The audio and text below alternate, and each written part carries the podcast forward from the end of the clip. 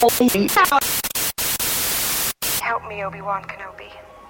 You're my only hope. Bienvenidos a la cueva del guapa. Aquí solo se habla de Star Wars. The Force is what gives the Jedi his power. It's an energy field created by all living things. It surrounds us, it penetrates us, it binds the galaxy together. It's a trap! We would be honored if you would join us. Entonces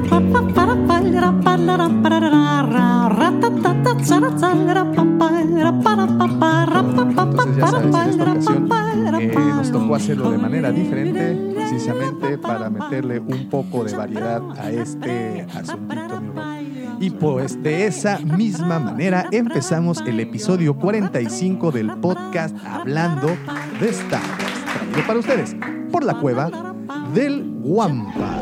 Y en esta ocasión, mi Rob, voy a empezar diferente porque siempre les digo como todas las semanas, pero en esta ocasión es totalmente inusual. En esta ocasión me acompaña un querido amigo, colega del culto al, al oñoño, del culto al, a- pero sobre todo al oñoño ochentero, porque me he dado cuenta de tus publicaciones y no solo es Star Wars, no solo eres colega Warsi, sino también eh, has pues eh, cultivado todo, toda la cultura geek de los 80, ¿no? Entre películas, cómics y todo. Mi querido amigo Rob Di Razo, ¿cómo estás, Rob? Buenas, buenas. ¿Qué tal a todos? Muy buenos días, buenas tardes, como están escuchando. Un saludo, gracias por la invitación. Muy contento de estar con ustedes por primera vez. Así es. La así verdad, es. muy, muy, muy contento. Y pues sí, ahí le estamos echando ganitas con, con el impulso de la cultura, ¿verdad? Es correcto, y, y como te había comentado, ya teníamos muchas ganas de que, de que te pararas por este changarrito galáctico, Sí, gracias. debido a que creo que para el tema del día de hoy no hay mejor persona que pueda explicarnos y bueno, y podamos ahondar mucho en, el, en esto de los grupos de coleccionistas y fanáticos Sí. en las redes sociales. Porque no solo se trata de Facebook, bueno, en Facebook se han hecho los, los- los grupos en su Sí. mayoría, pero pues eh, existen otras redes en donde también la gente ha expresado. Y ese es el tema que, que- que queremos tratar el día de hoy y lo trataremos un poquito más adelante. No sin antes agradecerle a todas las personas que ya nos siguen a través de nuestras diferentes redes sociales como es Facebook, eh, Twitter, Instagram, YouTube y nos encuentran como la cueva del Guampa con GU de Guerra de las Galaxias.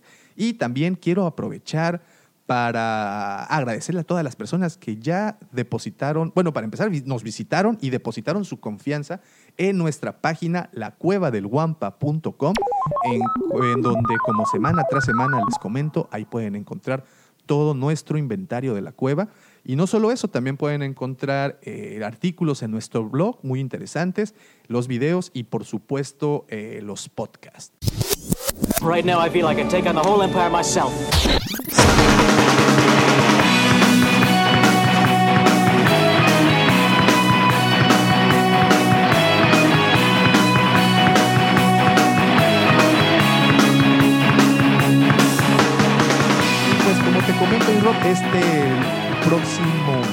Miércoles 25 de septiembre es cumpleaños de nuestro querido Mark Richard Hamill, más conocido como Luke Skywalker. Órale, qué bien. 68 añitos cumple este señor, nacido en Concord, California, en 1951. Fíjate, algo muy curioso de, de este señor es que siendo hijo de un marino que estuvo establecido pues, en diferentes bases, le tocó viajar y mudarse y cambiarse de escuelas.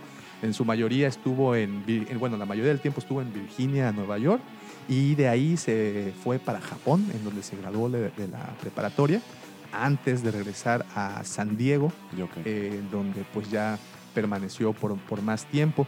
Este señor, Mark Hamill, tiene seis hermanos y fíjate, se casa en 1978 con la señorita Mary Lou eh, York y de ahí a la fecha. Ah, ¿en serio? Matrimonio bastante exitoso, tienen tres hijos, ya de hecho es abuelo, Sí. eh, abuelo de el hijo mayor fue el que ya le, pro- le dio su, su bautizada como, como, como abuelito. Y pues bueno, no solo ha estado en Star Wars, obviamente es el proyecto en donde más lo conocemos, pero tú siendo un fanático de Batman, este, pues no me vas a dejar mentir que otro de sus grandes trabajos ha sido como eh, el Joker, ¿no? Bueno, o al menos la, la persona que le dio voz y vida al personaje animado. ¿Desde cuándo comienza? ¿Te sabes más o menos ahí el, el datito? No, la verdad no lo sé, pero sí, sí también eh, tengo como la, no- la noticia o notificación que me llegan constantemente de que lo invitan a muchos foros, Es a muchas convenciones. O sea, es de verdad una leyenda, creo que eh, en el doblaje de la voz del Joker. O sea, es también muy conocido en Estados Unidos, ¿no? A nivel mundial. Sí, y algo que a mí me da muchísima gracia, bueno, cuando me, me ha tocado verlo, no sé si has tenido oportunidad de, de ver esto, cuando lo han invitado, por ejemplo, a Conan O'Brien, al programa este Sí. del talk show, que lee los tweets de Trump con la voz del Joker, es de verdad genial. Es ¿no? anti-Trump. Es o sea, totalmente es muy- demócrata el señor. Sí, claro, sus y tweets son muy chistosos, la son, bastante buenos y todo el tiempo, bueno, una Sí. persona muy activa en su Twitter. Sí. Creo que ha, ha, este, reflejado muy bien en dónde se encuentra su ideología Sí. y creo que ha sido muy pro a todo lo, lo demócrata y, y- y de verdad que, que este señor eh, pues no solo cae bien por eso, sino por otras muchas cosas, aunque últimamente, y me refiero últimamente, no sé, lo particular hace un par de meses atrás, que estuvo soltando ahí un supuesto rant, unas quejas de la nueva trilogía y, que- y Sí. cómo había quedado ahí como medio inconforme, cómo habían acabado las cosas y todo. Pero yo creo que si hay alguien que tiene derecho a quejarse y a decir lo que quiera, al menos de la saga de Star Wars, es el señor Mark Hamill Sí. siendo él quien estuvo pues desde la mismísima concepción del proyecto a la fecha, pues creo que tiene mucho derecho. Y creo que la queja más eh, notable, pues era la que no habían tenido oportunidad de aparecer por última vez, al menos en pantalla, nuestros tres o cuatro héroes. No, no quiero dejar a un lado a Chewie, pero que al final o al menos tuviéramos esa oportunidad, ¿no? De ver a- al señor Han Solo, al señor Luke, a su hermana Leia y por supuesto a nuestro Wookiee preferido, eh, Chewbacca. Sí. Eh, y pues bueno, esto sí nos quedaremos con las ganas. Obviamente, pues ya se nos fue eh, la señora. Ay, se me fue su Carrie- nombre, la Carrie señora Fisher. Carrie Fisher.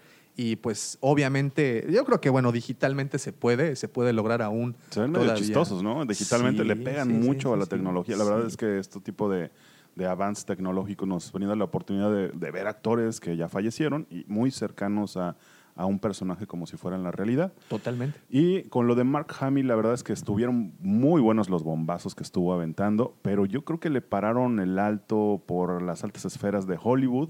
Podría este, hablarse e incluso de manera graciosa como, como un tipo conspiración, porque de un día a otro dejó de hablar, incluso pidió un par de disculpas, Así es. este, haciendo corrección de los comentarios.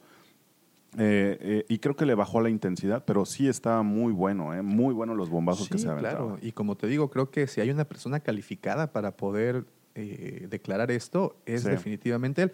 Y es posible que esos bombazos hayan venido desde, la- desde el mismísimo imperio del ratón, porque pues tenía Correcto. que ten- eh, debía de aparecer. Bueno, lo vimos reaparecer en público eh, para la apertura del parque Galaxy's Edge, cuando Claro. hacen la inauguración junto con bueno, el- el- eh, parte del elenco. Sí. Eh, y posterior a eso, creo que lo vimos en Celebration, si no me equivoco, o fue antes, no estoy muy, muy seguro ahí de las fechas, pero tuvo que aparecer. Y es que no puede dejar de hacerlo, ¿no? Es, es creo que el ícono o uno de los íconos más importantes de la saga. Y el hecho de enajenarse de esa forma, pues sí sería como mermar tantito, ¿no? Sí, el- el- creo que también, eh, obviamente, es muy- mu- mucho dinero de por medio y claro. estaba su mismo enojo, creo que lo estaba llevando a cometer algunas indiscreciones de ciertos spoilers. Así es. Entonces, creo que ya fue una llamada de atención a nuestro rey imperial Mark Hamill. Sí, y claro. pues bueno, creo que ya le tuvieron que cerrar este, el pico por ahí con un Tantito buen bofetadón la- de guante blanco, ¿verdad? Un buen Este, cheque que no llegó, posiblemente, Sí, ¿no? Pero la verdad es que se, se notaba incluso molesto en las convenciones y prefería ser esquivo con las preguntas y, y tal vez da- dar respuestas un poco redundantes sin llegar a algo en específico, ¿no? Y, Porque y creo que incluso por ahí este, canceló su visita a la última. eh, bueno, no estuvo al menos, o creo que Star Wars no tuvo un panel en la Comic Con 2019. Sí. Sin embargo, sí estuvo para el, bueno, para el anuncio y promoción de esta serie de Dark Crystal que Claro. aparece ahora en, en Netflix.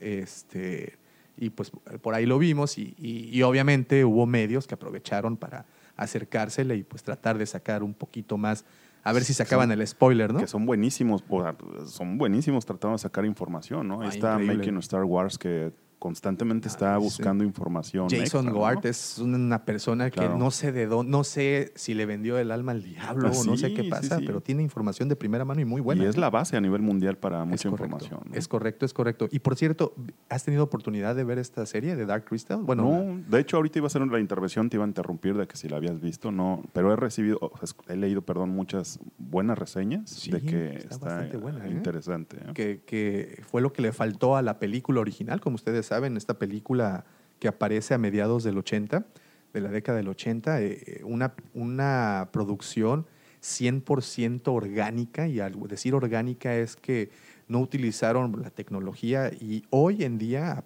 a pesar de tener estos este, recursos eh, como es el CGI, pues se apegaron a lo que fue esto en- en los 80, hicieron puros títeres, como lo hizo en su momento el señor Frank Oz, eh, que el creador ¿no? y, y- y- el principal mago atrás de, todo, de toda esta, esta historia. Creo que vale la pena que le echen un ojito. No he tenido oportunidad de ver toda la temporada completa, al menos Sí. lo, que, lo que he alcanzado a ver está, tiene la misma genética. Y es una genética que no me dejarás mentir, eh, si tuviste ya también oportunidad de ver la película original, Sí, sí, que va muy de la mano con Star Wars y con todo este feel and look, eh, el look and feel, perdón, de la, de la, de la producción. ¿no? Te O sea, es- sientes, de hecho, como si estuvieras en el planeta de Yoda, ¿no? Exacto, Incluso, o sea, exacto, exacto, las expresiones. Creo que te da mucho el manejo de, del, del, eh, los Muppets o como se Ajá, llama, ¿no? así es. este tipo de figurillas hechas a- muy artesanalmente, te da la oportunidad de incluso este, que se asemejen a Yoda, ¿no? Totalmente, totalmente. Muy, muy buena producción original. La verdad es que es un clásico, ¿qué es? ¿Ochentero, Sí, noventero? No totalmente sé, ochentero, sí, del 84 me parece. Te confieso, la verdad me da un poco de miedo. O sea, las expresiones de ese tipo de duendecitos o como Los sean este tipo de estos seres. ¿verdad? Sí, sí. Este, sí me daban un poco de miedo cuando era niño, pero la verdad es que es una producción muy, muy clásica, Sí, ¿no? muy O clásica, sea, muy cuidada, una buena Sí. historia, digo, una historia de fantasía al final. Sí, sí, sí. Eh, y creo que vale, vale bien la pena que le den oportunidad. Las dos, tanto la película como la serie, Sí. está en Netflix, entonces pues por ahí pueden echarle un ojito. Y bueno, a esta, como comentábamos, esta fue su aparición, la aparición del señor Mark Hamill en la Comic Con, fue precisamente para darle promoción a, a la serie. Y ya a partir de ese momento, como bien comentaste, pararon sus, sus eh, declaraciones, sus tuitazos. Sí. Eh, ha estado en un par de talk shows, no ha querido decir mucho.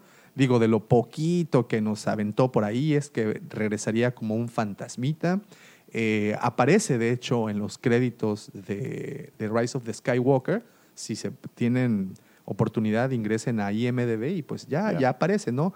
No se especifica de qué manera lo, lo estará haciendo, pero definitivamente pues ahí, ahí lo tenemos y tendría, es obvio que tiene que estar debido a que esta es la conclusión, la gran, gran conclusión de esta, eh, te iba a decir trilogía, pero ya no es ni, ya es esta gran saga de nueve episodios que, Sí. que nos cuentan la historia desde el génesis de los Skywalker hasta, pues bien, hasta el final. Pues ahí está el cumpleaños número 68 del señor Mark eh, Richard Hamill, todo, todo un personaje, nace un 25 de septiembre, en esta ocasión cae en miércoles, de 1951.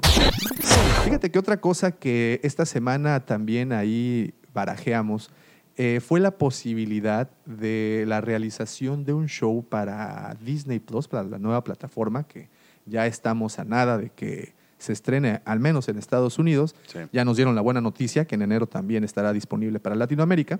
Eh, pero bueno, ya en, en- en noviembre, a partir del 12 de noviembre, Disney Plus eh, tendrá ya, eh, ya verá la luz, la luz del sol. Ya, ya sabemos que está disponible esta plataforma, eh, al menos la versión beta está disponible ya en, en- en Holanda. Y bueno, sin obviamente los estrenos como el que nos interesa, que es Ujú. de Mandalorian.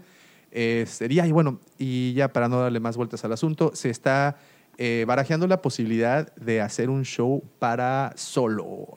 ¿Qué tal te suena un show para televisión? Mira, yo soy de las, de las personas o de los fanáticos que cualquier, eh, cualquier producción que haya, ya sea cinematográfica o en una serie, es bienvenida. O sea, de otra manera no tendríamos un, escenario alterno de lo, de lo que nos gusta, que es Star Wars. Entonces, no soy tan, tan, tan persignado, si se puede decir así, no soy tan, tan clásico de las películas. Podría aceptar una serie con tal de ver escenarios nuevos, personajes nuevos, historias nuevas. No, no, no me queda un mal sabor de boca de la película de Solo, curiosamente.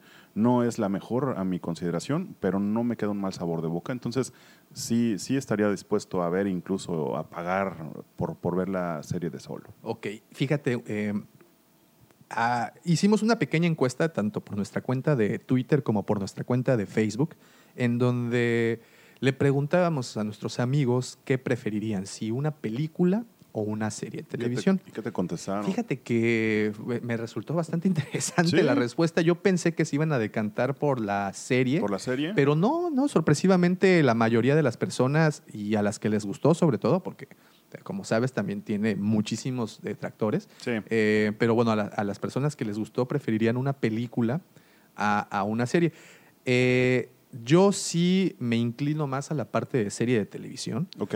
porque creo que nos presenta muchas líneas narrativas muy interesantes la película. Sí. No solo es la historia de, de Han Solo, también nos, ve- eh, ahí nos deja ver eh, pues el inicio de su amistad con Lando, nos deja ver ahí también un, un- un guiño de Crimson Dawn, de, la, de, Sí, de este sindicato claro. criminal liderado No, y- por y de- Darth Maul. Y de ahí se, des- perdón la interrupción, de ahí se desprenden un montón de historias, exactamente. Tremendo. Y por ejemplo, ver lo- que podría pasar, ¿no? De, Esa, esa, esa parte se me hace bastante interesante. Obviamente, eh, me gustaría de nuevo ver a Emilia Clarke en pantalla. Digo, yo soy fanático de, de- de Sí, esa cómo no, mujer. por supuesto que sí. Este, Y ya como una líder, por decirlo así, de ese, de ese sindicato. sindicato. Obviamente también ver a Darth Maul, ver el desarrollo de, de- de Han Solo y su amistad y esas aventuras que tuvo con Chewbacca antes de, del, del- de- bueno, de donde cuando lo conocimos. Otra cosa que hemos dejado un poco de lado es el desarrollo de la historia de Enfys Nest y todo y toda como lo llamaron la chispa que in- inició la rebelión, ¿no? Porque, rebelión. se me hace un personaje muy interesante. Por ahí también suena el nombre de So Guerrera en algún punto de la conversación. sí. Entonces, como te digo, creo que hay muchas líneas narrativas que para mí, con una sola película, no basta. Como bien saben, eh, este, hay un podcast en Estados Unidos que se llama The Resistant Broadcast y ellos iniciaron una pequeña campaña con un hashtag que era Make Solo to Happen. Ok. Eh, y, y, pues tuvo muchas menciones, incluyendo de personalidades de la talla del mismo Mark Hamill, en donde ellos pues sí están muy echados para adelante con una nueva película, pero no se habían aún planteado la posibilidad de tener una serie de televisión. Entonces, si nos ponemos a, a analizar así el- el- lo básico, ¿no? que es el- la cuestión tiempo, el límite de tiempo de una película que por más larga que te quieras aventar una producción, que son tres horas lo máximo que puedes aguantar Sí. sentado en el cine. Sí, y sin O- intermedios. Exacto, y sin intermedios. O bien a- tomar el, la, la- esta que no me gusta tampoco para nada, que agarren una película, una misma película y la dividan en parte 1 y parte 2. O sea, no precisamente que sea la trilogía, sino que como Harry Potter, ¿no? El Que, Señor de los Anillos. el Señor de los An- eh, el Señor eh, el, el ejemplo más claro creo que es, por ejemplo, el Hobbit. Sí. El te- Hobbit te fue- deja dos años ahí esperando a que. Exacto. se Era lo va a comer el un dragón, libro. ¿no? Y el libro es así como de 50 páginas. Bueno, Sí, no, no es de sí. 50, ¿no? Pero es un libro muy pequeño. Y estas personas pues se encargaron de hacer tres de estos libros. Y, y luego, para no ir tan lejos, pues tenemos el caso de Avengers, ¿no? Que Correcto. la última película también por la situación de la duración la tuvieron que dividir en dos partes. De todas formas, creo que a pesar que la dividan en dos partes, al menos solo, eh, nos, te digo, nos muestra muchas historias ahí que creo que daría muy bien, al menos para unas cuantas temporadas en, en la televisión. Y ahorita, siendo que, que Disney Plus está buscando precisamente llenar su catálogo, pues creo que sería una excelente manera de hacerlo. Y si Cassian Andor tendrá su serie, que ya es confirmada, si Obi-Wan tendrá una miniserie, que creo que serán seis u ocho capítulos nada más, eh, ¿por qué solo no podría tener una? No, y aparte tiene, o sea, está eh, muy planchado para tener acción, aventura, eh, riesgo, eh, desamores, bueno, porque es un aventurero a final de cuentas, un aventurero intergaláctico, entonces eh, un pirata, ¿no? Un, un pirata muy consentido por todos nosotros, pero la serie se da o la situación se da para tener una serie este, bastante extensa. ¿no? bastante extensa y como bien acabas de puntualizar, tenemos muchos puntos ahí que se pueden cubrir, aventura, amor, este, bueno, todo lo que, las líneas dramáticas que pueden haber en, en el storytelling. Entonces Sí. creo que sería una muy buena oportunidad de tener este proyecto. Ojalá sí lo, lo lleguen a concretar, ojalá no solo se quede en rumor, porque como también sabes, digo, ha, ha sido una cascada de rumores de posibles series, como siempre les digo, hasta los Ewoks querían que tuviera su serie. Por ahí se planteó la posibilidad de, de que Lando Calrissian también tuviera una serie. Híjole, Pero eso sí se me hace como de flojería, Sí, ¿no? ¿no? O sea, de Lando. O sea, imagina, es un buen personaje Claro. y este, este señor eh, Glover, no recuerdo su primer nombre, Danny Glover es su papá, este, pero bueno, este, este actor es muy bueno, hace Sí. muy bien las cosas, eh, no, pero definitivamente es, Lando es un buen complemento Sí. para alguien como, como solo, ¿no? Y no solo ellos, sino Kira. Eh, tenemos, eh, este, te digo, este personaje Darth Maul en esta etapa que no lo habíamos visto al menos en pantalla de televisión, lo habíamos visto con sus piernas mecánicas en las series animadas, Sí. pero pues tener la oportunidad. ¿Y sabes qué es lo que se me hace aún más cool de todo esto? Que pudieran en algún punto tener un crossover con Obi-Wan, porque son las mismas líneas de tiempo. Seguro. Sí, O sea, sí, estamos sí. hablando de que son tiempos muy similares antes de la batalla de Yavin, en donde las dos historias podrían tener, podrían ser complemento incluso, ¿no?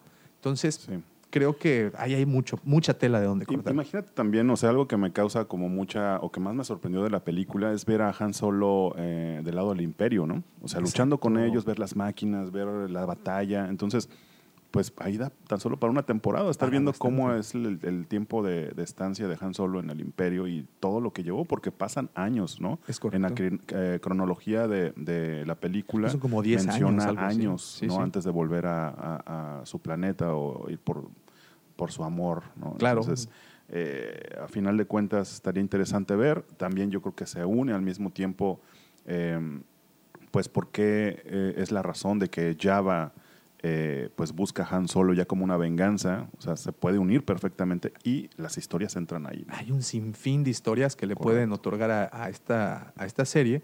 Eh, y otra cosa muy interesante, y creo que aquí no me vas a dejar mentir, es que en la película de, de Solo, al menos, en ningún momento se mencionan a los Jedi o a la. Fuerza o, o a los incluso a los Sith. Digo, tenemos oportunidad de ver al final, ya muy, muy al final, tenemos oportunidad de ver a Darth Maul.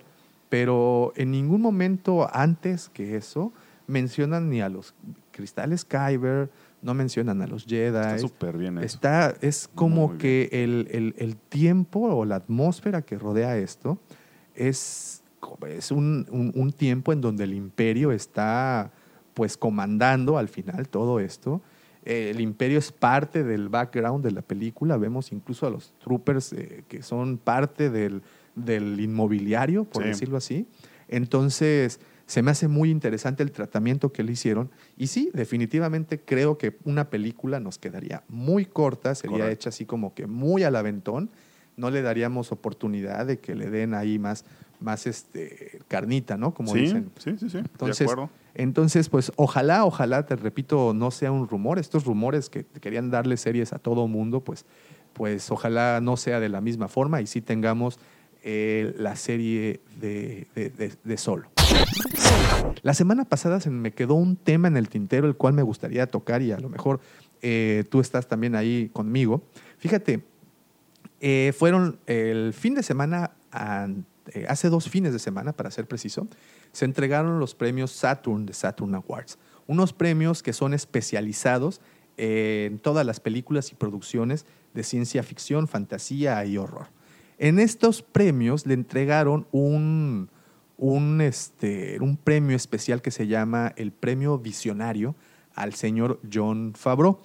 Sabrás que eh, a, la mejor serie animada se le entregaron a Resistance, a esta serie que tantos criticaron. Y bueno, ya tuvimos oportunidad de platicar un poco de ella en el, episodio pasado. Y se me pasó en, en ese episodio hablar del tema del el señor John Favreau y este premio que le entregan. Un premio que, por cierto, en algún punto recibió Lucas, también recibió el mismo, eh, el señor, ay, se- eh, este, Jackson, Peter Jackson, se me, estaba, Ok. se, se- se me estaba yendo el nombre. Puro genio. Puro genio. Está también por ahí Vinicio del Toro, no, Guillermo del Toro, perdón, Vinicio del Toro, se me, se me, me, me confundo un poco Son con primos, el señor, son, son pri- son primos. no te preocupes. Entonces, estos, este premio del Visionary Award que le entregan al señor John Favreau no, no es solo por una película, sino es por la trayectoria que al momento lleva. ¿Y por qué lo traemos al tema? Bueno, es muy lógico, porque tenemos ya en unas semanas más el estreno de Mandalorian. Sí. Creo que es eh, algo por lo cual estamos muy emocionados y esto no hace nada más que re- este, confirmar el por qué estamos emocionados. Sabemos que John Favreau trabajó en esta serie en particular, trabajó con una tecnología pues diferente a lo que se ha hecho hasta el momento en televisión. Lo último que eh, tuvimos de él pues es El Rey León, una película que está creada completamente con un ambiente digital y esta tecnología nueva que utilizan que es de realidad aumentada, como saben, recordarás el juego de Pokémon Go, creo que esa es mi mejor referencia, Sí. en donde apuntas con la cámara algo real y sobre de eso aparece algo que pues no está ahí. Seguro. Y utilizaron esta técnica para crear también el Mandaloriano. Entonces, no, obviamente ya tuvimos oportunidad de ver un poquito en el, en el teaser que nos lanzaron precisamente hace unos días. Lo he visto D23. miles de veces, la verdad. Increíble, o sea, ¿no? Es súper padre, muy, Increíble. O sea, brinqué del asiento. Creo que ya lo hablaron, pero de verdad es. Ah, pero es de- esto se puede hablar o las sea, veces que sea, no importa. y fíjate, haciendo un paréntesis ahorita en el comentario que estás haciendo, eh, hasta hace un par de años yo era anti-Mandalorians. O sea, jamás me gustó nada de los Mandalorianos, eh, nada, absolutamente nada. Yo decía que, bueno, Boba Fett, que es un clon, pero bueno, su, su padre de cierta manera tiene sangre por ahí mandaloriana. Siempre dije, es un carácter muy eh, nefasto, muy, eh, muy planchado, la verdad no tiene mucho caso. Y ahora me trago mis palabras completamente. Por supuesto que quiero hacerme un tatuaje de los mandalorianos, ponerme el casco para ir a trabajar. O sea, me, me convencieron, me convencieron y estoy enamorado de los personajes. o buenísimo. sea, y qué, qué bárbaros, qué guerreros. O sea, ahora sí, por favor, háganme un espacio mandaloriano que puedo venir aquí todos los días, ¿no? Pero sí. bueno, cierro el paréntesis ahí nada más. eh. Sí, no, no, y es que nosotros tuvimos en algún, en algún episodio la oportunidad de analizar cuadro por cuadro ese Sí. teaser que nos... Bueno, que no es teaser, ya es el tráiler oficial, ¿no? No, no, me- equivoqué en decir que es el teaser. Y sí, es algo que esperamos muchísimo, que definitivamente volvió a... hizo que resurgiera el tema de los mandalorianos, que siempre ha estado presente tanto en la película como en las series animadas. Eh, creo que un- un- una serie animada que, se, que ahondó más en ello, bueno, obviamente fue Clone Wars, eh, con, la, con esta relación que tenían Obi-Wan Sí. y, y Satine y toda la historia de las casas y todo esto. Y después en Rebels tuvimos oportunidad de convivir muchísimo más tiempo con una mandaloriana como era Sabine. Sí. Y, y, bueno, y también le dieron más desarrollo a esta historia del sable negro, sable oscuro y cómo unificó las Que casas. aparece en Rogue One en el apartado, exacto, ¿no? Exacto, exacto. Entonces, yo creo que, que el tema del Mandalorian da para muchísimo. Seguro. Eh, allá ya le daremos un episodio completo a los mandalorianos.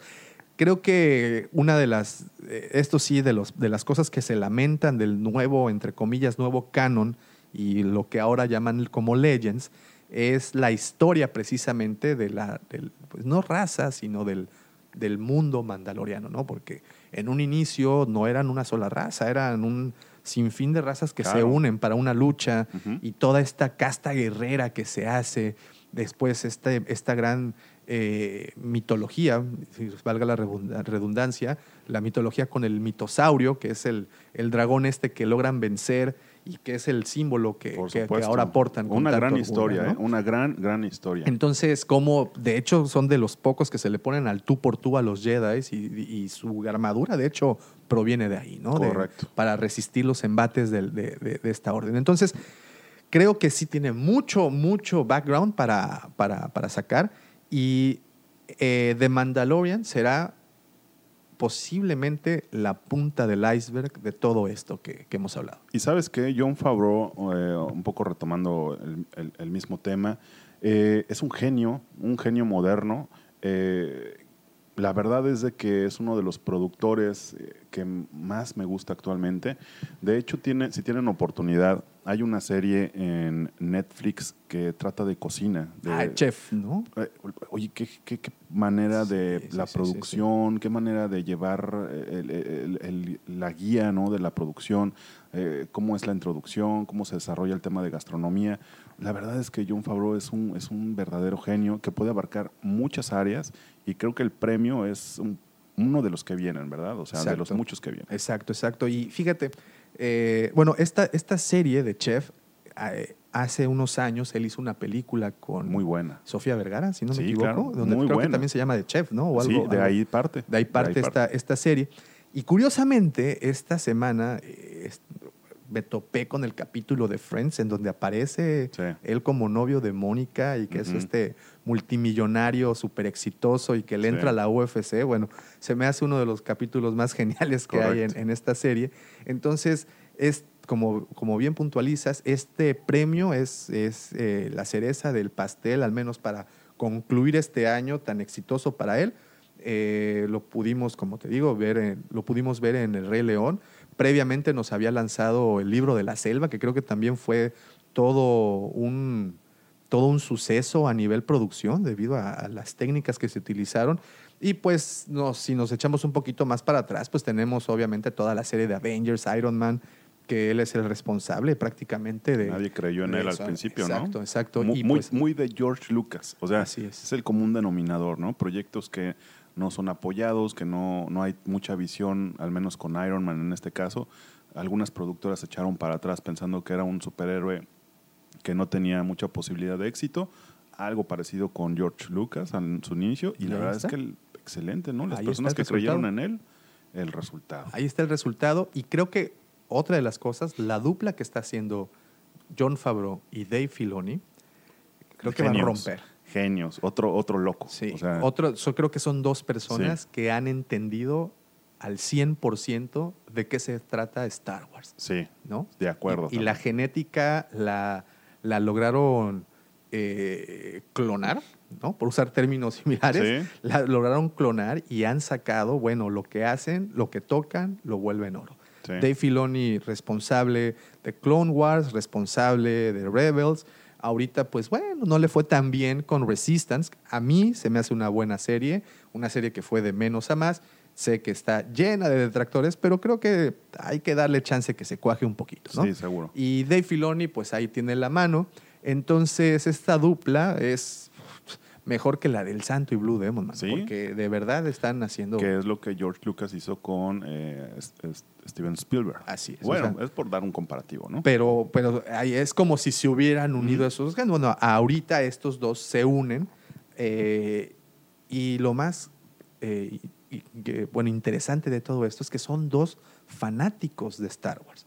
Qué y lo puedes ver, sí. ¿no? Y creo que, como dijo en unas declaraciones, en unas entrevistas que, en la entre- no en unas entrevistas, en la entrevista que dieron ambos para Entertainment Weekly hace un par de semanas, eh, encontraremos muchos guiños y muchos, estos famosos easter eggs escondidos por toda la serie. Cómo me encanta que hagan eso. De verdad. Tuviste oportunidad de ver el, el mini rig ahí en, en una de las escenas principales, este, esta torreta que tenemos en el mini rig. De, Claro que sí. Ahí estuvo y los que son coleccionistas de, los, de, las, de las figuras de acción de Star Wars, pues nos levantamos del asiento en ese momento. Sí, y, sí, sí. "Ah, eso yo lo he visto antes. Pues Exacto. claro, es un mini rig.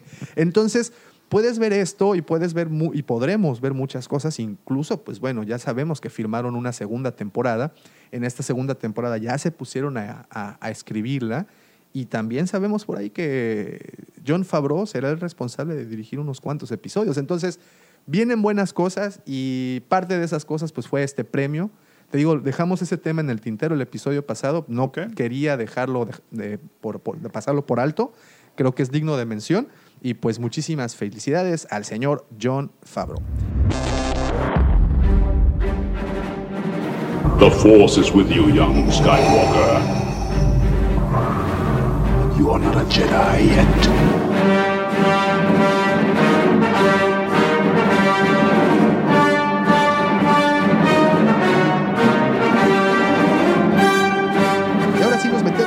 Lleno al tema por el cual mi querido amigo Rob está aquí con nosotros esta semana. Venga, venga. Eh, antes les quiero pues nada más hacer como un preámbulo de quién es Rob.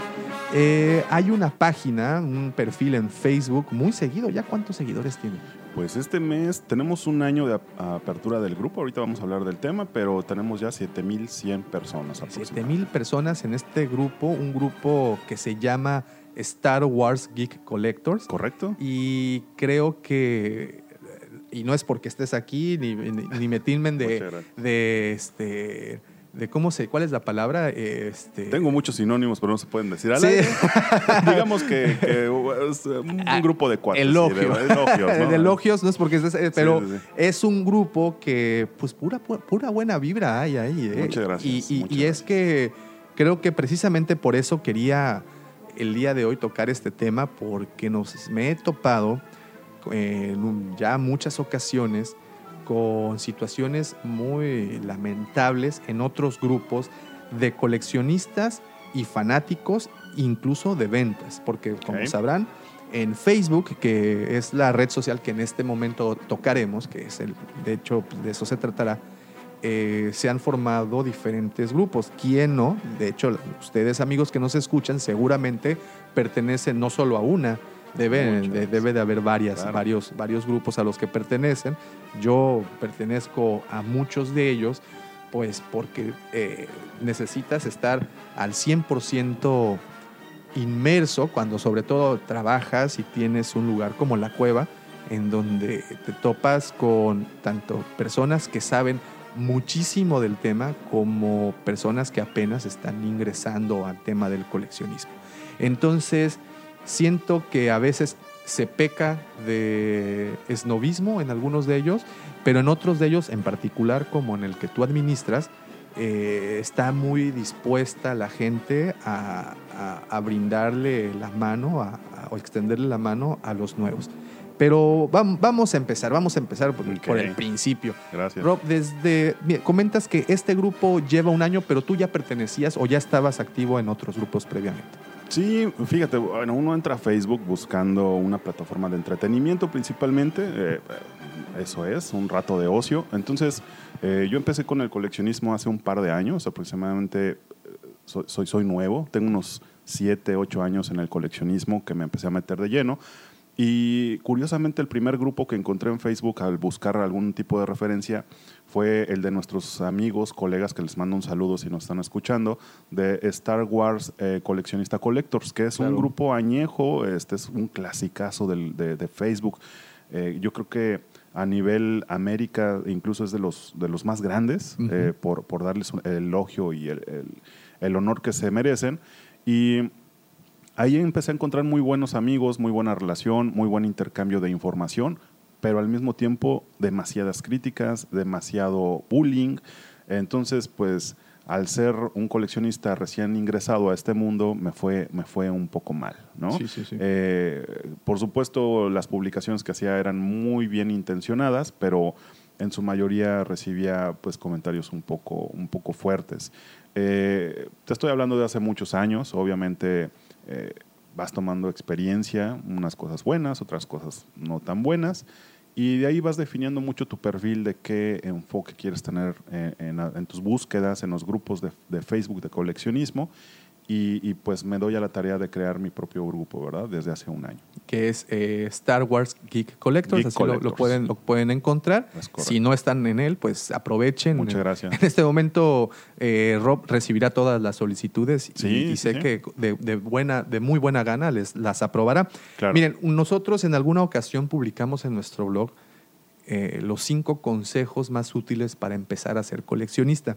Aquí en la cueva nos topamos día con día de eh, con personas que vienen, ven todas las figuras que hay, ven que hay una cantidad bestial de, de líneas y no saben por dónde empezar, no, no tienen ni idea de cuál sería la primera, de qué, por dónde, de qué va el coleccionismo, ¿no? Porque una cosa, por ejemplo, es coleccionar eh, monedas, que también tiene su, su, su, su- Sí, es pues, todo un todo un tema, arte, ¿no? un tema, sí. Y otra cosa es coleccionar timbres postal. Sí. Se puede coleccionar básicamente todo, Todo. lo que tú quieras coleccionar. Todo. Pero en el tema particular de las figuras y siendo más específicos con el tema de Star Wars, pues tratas de guiarte, ¿no? Tratas de, de llevar una misma línea, porque si quieres acaparar todo, simplemente creo que no terminarías. Sí. Dentro de este blog que te comento, si tienen oportunidad, métanse a la cueva del guampa.com, busquen en la, en la sección de blogs y ahí están los cinco consejos Perfecto. útiles para empezar esta colección. Eh, hablábamos de unirte precisamente a grupos de coleccionistas. Mencionabas que eres relativamente nuevo en el mundo del coleccionismo, hace 7, 8 años, que precisamente es cuando, pues básicamente Facebook estaba en pañales. O sea. Facebook iniciaba esta red social que, como bien lo dice el nombre, es una red en donde encuentras personas eh, semejantes a tus con, con intereses semejantes a, a los Sí, tuyos. sí, sí, sí. Yo creo que hoy en día vivimos esta época de burbujas existenciales en donde tú mismo creas pues tu, eh, tu ecosistema y las Sí. personas que te rodean, ¿no?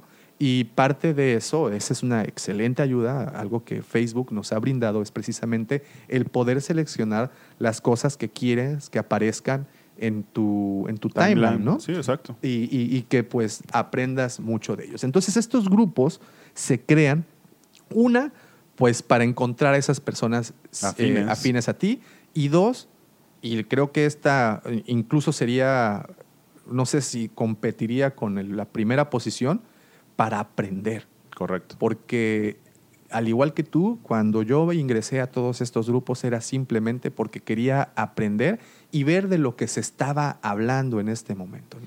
Pero es, un, es, es todo un tema lo que mencionas y afortunadamente estamos en la plataforma para hablarlo. Eh, Pues la verdad es de que tú tienes una barba grandísima como de Moisés o de los antiguos griegos que quieres aprender y tu objetivo era meterte a un grupo de Facebook en tus inicios para aprender, pero actualmente hay mucha gente que entra a, tra- a- a- a dar hate. O sea, Sí, total.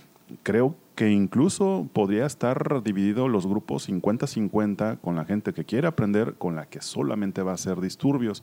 Pues es parte de la magia, si lo quieren ver, de Facebook, pero es, es complicado como administrador tener un control ideal de un grupo sin que sea militarizado. Claro. Es decir, debes de tener mucha sensibilidad para que la gente esté consciente que es un grupo de entretenimiento sin, sin que haya reglas escritas, porque en el grupo de Geek Collector no hay reglas escritas, la única regla que ponemos es no ventas por la- el perfil que queremos del grupo, pero todas las reglas se dan por entendidas, hay respeto a las damas, a nuestras amigas coleccionistas, hay respeto hacia otros coleccionistas, entonces es, es bien complicado, ¿no? Eh, Es bien complicado llevar esa división y mucha gente que quiere aprender se puede, eh, pues, eh, tornar un poco desilusionada de los grupos o, o mal informada, ¿no? De todo lo que recibe.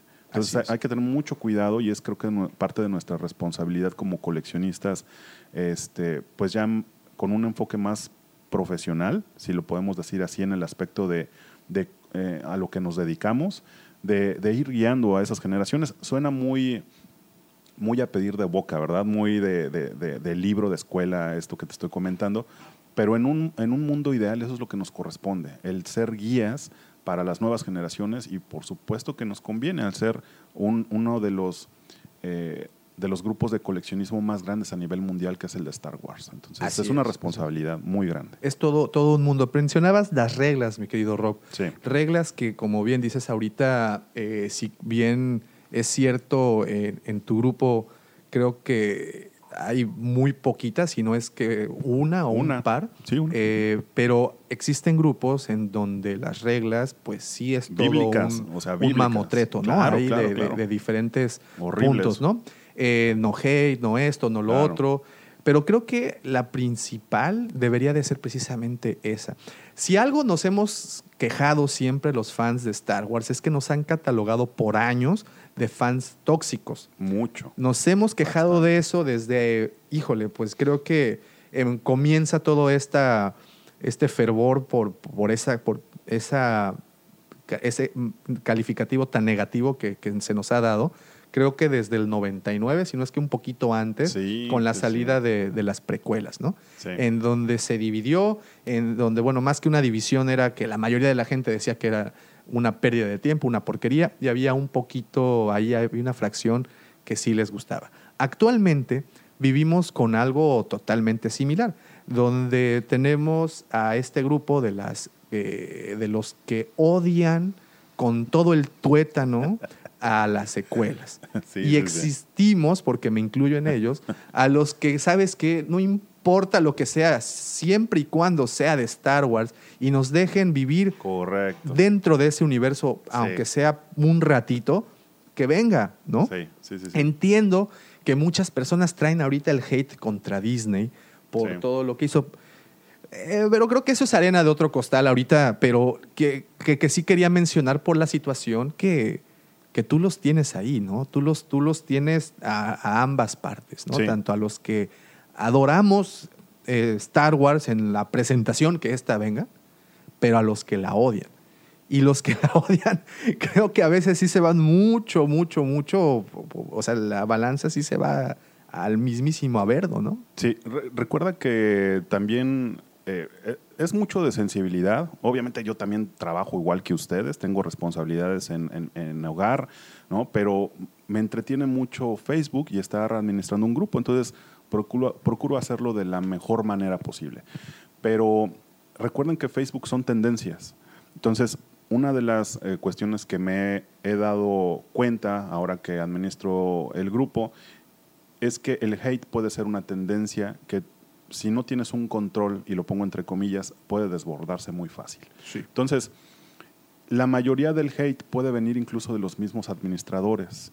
El mexicano tenemos mucho, y me incluyo, a romper las reglas constantemente. Eso es parte de nuestra, nuestro crecimiento y Sí, sí. es algo muy curioso, pero bueno, hablaremos de otro, en otra ocasión de eso. Eh, si, si pones reglas, si eres riguroso, si eres estricto, la gente regularmente, creo que inconscientemente, está para romperlas. Claro. Y lo hacen incluso por diversión, porque pues para ellos Facebook es, una, es su manera de divertirse. Cuando mantienes una, una, una cordialidad, eh, no motivas el hate, no motivas que, que incremente esa tendencia de odio hacia cualquier tema que tenga que ver con Star Wars, creo que contienes en mucho, en mucho eh, eh, el, el problema en el grupo. Cuando las mismas personas que comienzan con agresiones de cualquier tipo no tienen una respuesta, no tienen un público, ya sea por likes, por reacciones o por comentarios, se elimina. O sea, se elimina y, y pasa de largo en el time lap, lap del grupo y ahí quedó en anécdota. Eh, constantemente estamos borrando, también por ahí tenemos el colmillo un poco, un poco grande en el aspecto de, de la experiencia. Eh, borramos aquellos posts que ponen en riesgo el grupo, algo que tenga que ver pues con no porn, para no decir la palabra Sí, sí, sí. completa, eh, con cualquier tipo de sustancias tóxicas, ¿no? alcohol, drogas, etc., porque Facebook tiene sus propios algoritmos que pueden vetar el grupo, eso sí lo borramos inmediatamente. Y, pero dejamos de vez, eh, en, en vez, eh, en algunas ocasiones, perdón, dejamos algún tipo de post que sea para generar controversia y lo vigilamos de manera puntual. Es decir, que no haya palabras o alguna grosería o algún tipo de falta de respeto hacia algún otro, este, alguna persona del grupo. Esto es muy sutil, amigos. O sea, no lo hacemos directo, no exponemos a las personas ya que cometieron algún tipo de falta, ¿no? Eh, simplemente borramos o simplemente quitamos los comentarios del post y todos, o sea, cordial. Te puedo decir que en, en el año que llevamos de apertura del grupo, no he tenido ningún reclamo vía inbox de por qué borré un post o por qué eh, suprimí o pude haber suprimido la, la comunicación. Entonces, eso es muy importante. En una red social, que tengas cero incidencias de reclamos hacia, hacia los administradores, es muy bueno. Es muy bueno, pero es muy difícil. Hablas de que eh, se trata de eh, pasar por alto, no pasar por alto, sino eliminar temas corrosivos, ¿no? Temas que, que, que, que pueden afectar incluso la reputación del grupo y el algoritmo que bien conocemos de Facebook, pues puede resultar ahí que contraproducente. Manejamos, eh, al menos por ejemplo en la página de, de la cueva del Guampa, el rango de edades que tenemos es, es increíble. Mismo caso, Tú, tú- pensarías que Star Wars es algo eh, es- exclusivo para mayores de 30 años. No, No, nada. Tenemos seguidores de, que van desde los 11, 12 años, que sus a todos cuentas, ellos. por cierto, Amor y- saludotes, amor y paz. este, que sus papás son los que se encargan de abrirles las cuentas para que ellos Claro. tengan oportunidad. Tenemos varios eh, amigos de, de esa edad y van a pues ya más de 50 años, incluso hasta más, ¿no? Entonces, eh, es muy importante siempre cuidar, al menos nosotros en la página de la cueva, en la página de Facebook de la cueva, eh, pues estamos muy enfocados a la situación del coleccionismo, obviamente a la promoción de la, de la mercancía que tenemos aquí en la tienda. Y sí, metemos también encuestas y todo. Pero sí me ha tocado también en cierta ocasión tener que eliminar comentarios que puedan incitar ahí una rencilla entre usuarios. Ojo, nosotros somos una página que promociona nuestro, nuestro local, nuestro Claro. negocio y que también está hecha, ustedes saben que lo- y nos han escuchado, las personas que nos siguen desde ese tiempo han escuchado que somos fanáticos, porque pues lo somos, ¿no? Somos, somos, si no, si no lo hubiéramos sido, creo que hubiéramos elegido tener una lavandería posiblemente, ¿no? Sí. No una tienda de coleccionistas. Pero en, tu- en el grupo que administras, eh, porque no voy a decir tu grupo, porque ya es, es el grupo de 7 mil y fra- fracción de personas. Por supuesto. Cada una de ellas es dueña de su espacio y de sus opiniones. Pero también tienes este mismo, esta misma situación del rango de edades, ¿no? Sí, eh, afortunadamente el algoritmo de Facebook te permite ver o visualizar. Es exactamente la chamba que el- eh, los invitados de nuestro grupo no ven. O sea, el, el invitado del grupo el- solamente ve lo bonito, el post diario, eh, pues que haya información que sea de interés, pero atrás de eso hay una chamba administrativa de, gestión de grupo pues bastante fuerte, ¿no? En el aspecto que sí necesitas invertir tiempo, eh, tu tiempo libre para que todo salga bien. Entonces, eh, el algoritmo de Facebook, dando respuesta a la pregunta, sí te permite visualizar de qué rango de edades tienes mayor participación. Y curiosamente, tenemos eh, rango de edades en su mayoría de 30 años, son, son treintañeros en, en el 60% del grupo. Este, y por ahí, eh, 12, 15 años, por ahí abarcan como con un 3 o 4% de, de, de, de, del completo del grupo, ¿verdad?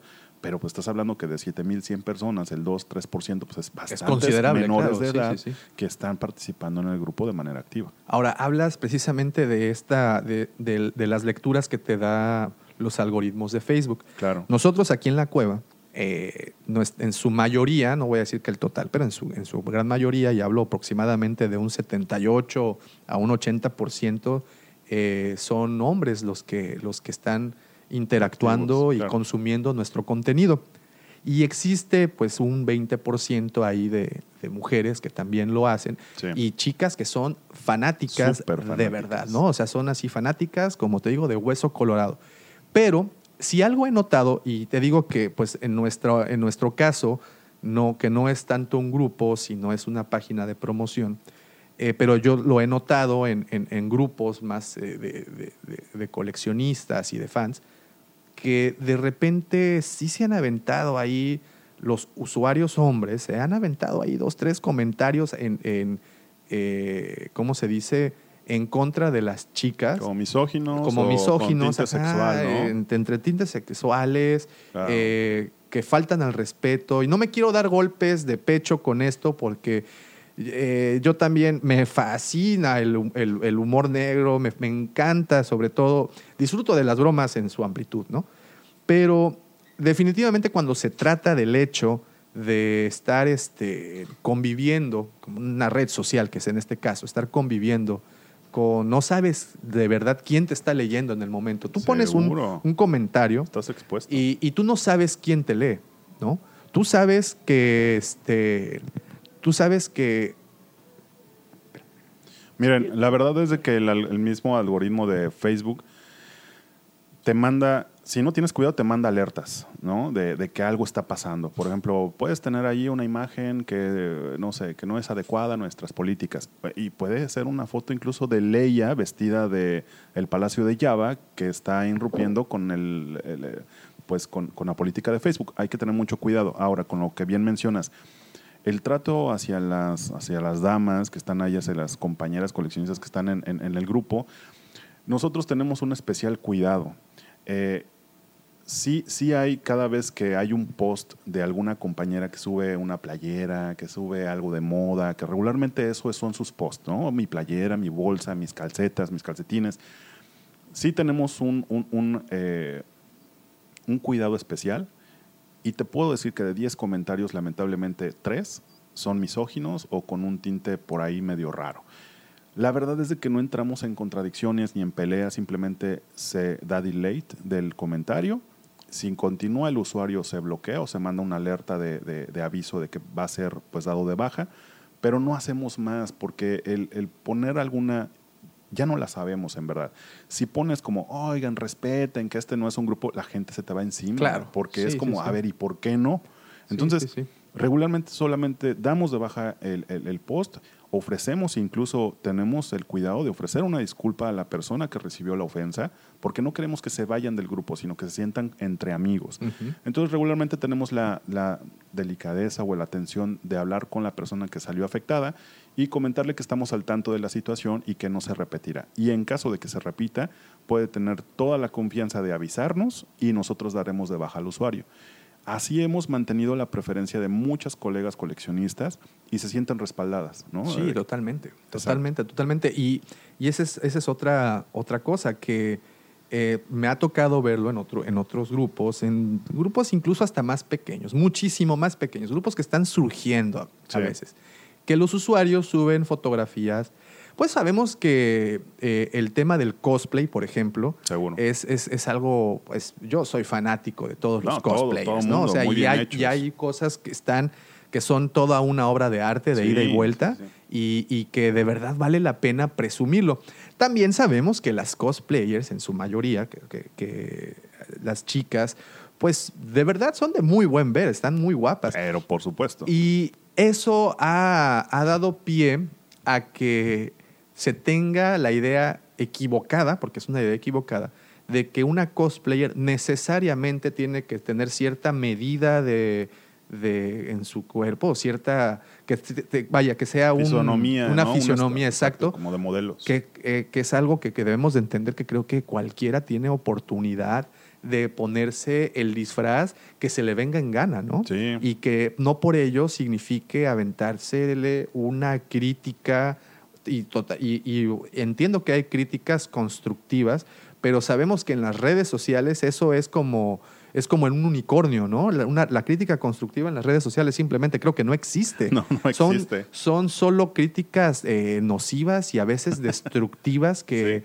que te avientan así como que, pues, oye, si lo que estás tratando, si algo que estamos seguros es que las redes sociales han destapado una nueva manera de liberar, eh, ¿cómo se le llama a esto? Eh, endorfina. Sí. Porque eh, sabemos que un like, aunque, aunque pues, represente solo una, una acción en la computadora, pues te, te libera una, algo que te hace sentir bien por un momento, ¿no? Sí, seguro. Y seguro. si te sientes bien con un like, imagínate cómo te sientes con una crítica que vaya sobre todo una crítica como teledirigida a tu ego. Sí, sí, sí. Entonces imagínate una, una chica o un, o un dude que esté muy pues eh, entusiasmado con mostrar su trabajo, porque si sabemos algo es que los cosplays son, en su mayoría de veces, son eh, eh, pues cosas que se les dedica muchísimo tiempo y esfuerzo. hasta un año, hasta ¿no? un año lo hacen, ¿eh? Para la próxima convención, desde un año a Imagínate. Entonces, de repente, Yo sí, yo tengo una, un principio de vida y es que nunca, y es este, nunca debo de criticar a alguien que veo que se está esforzando por algo. Claro.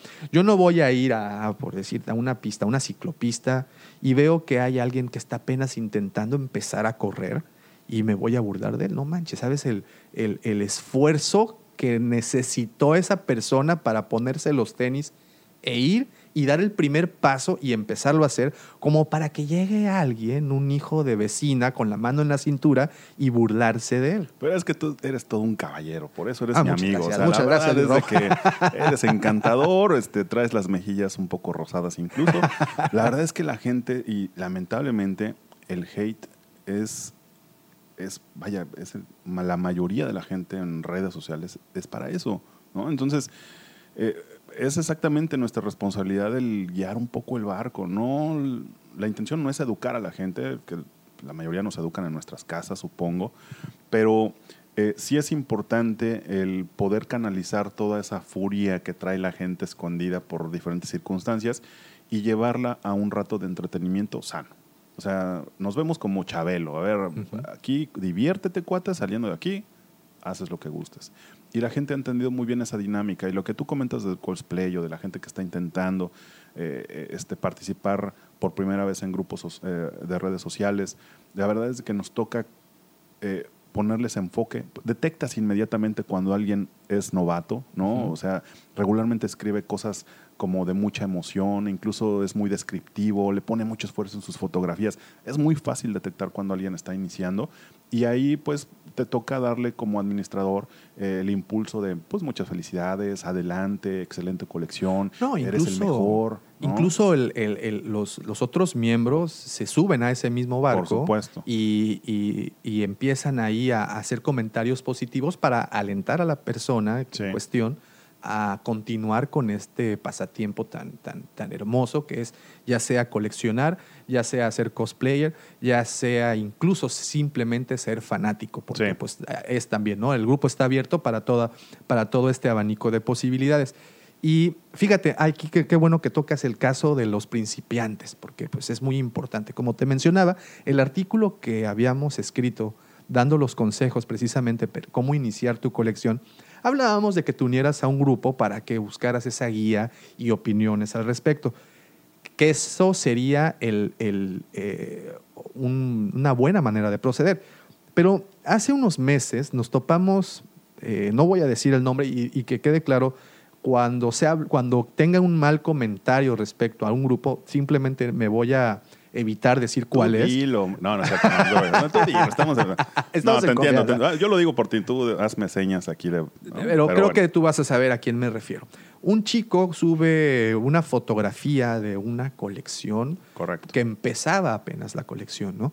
Y pues el, la avalancha de, de- de bullying no se dejó, se dejó sentir, pero al segundo que subieron esta publicación, Sí. de el, el- el chico pues subía y, y se ve que era un, un- un chavo, no le calculo más de 14 años, en donde pues mostraba ahí las piezas que había logrado obtener hasta el momento.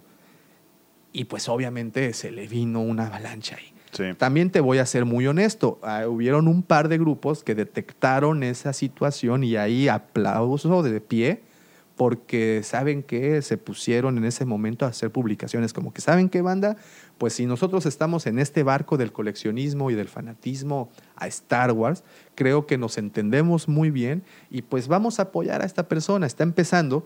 Eh, otra cosa, no, una cosa es empezar una colección y la otra es el ser coleccionista, eh, pues requiere cierta, eh, ¿cómo se dice? Pues es un gasto.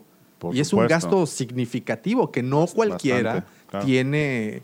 O sea, eh, por ejemplo, yo colecciono, no, no, no, yo, es un ejemplo, ¿no? Porque- Sí. Pero hay personas que coleccionan hot toys. Claro. Eh, hay otras personas que solo se dedican a sideshow. Hay otras personas que solo se van por lo vintage, por todas las piezas Kenner, que actualmente sabes que se van los precios para el cielo. Correcto. Otros que solo eh, dedican a 6 pulgadas. Pero pues tú sabes que eso es, un, es, es costoso, no es barato, no es nada barato. Y creo que ser coleccionista de cualquier cosa tiene un, es una inversión, inversión. considerable. ¿no? Claro. Entonces, pues no siempre los coleccionistas o los que tienen las ganas de empezar a hacerlo cuentan con el recurso necesario para, Seguro. para esto, ¿no? Pero bueno, precisamente es esa la situación que y, y hablábamos en este blog que bueno en este artículo que escribimos hablábamos precisamente de eso que cheques tu- tus posibilidades y pues elijas eh, de ahí desde dónde partir digo no no no es porque queramos limitar la situación sino pues no sé, tienes 12, 13, 14 años, aún no tienes un empleo, estás, eh, pues, o no sé, tú visualiza la situación que tú quieras.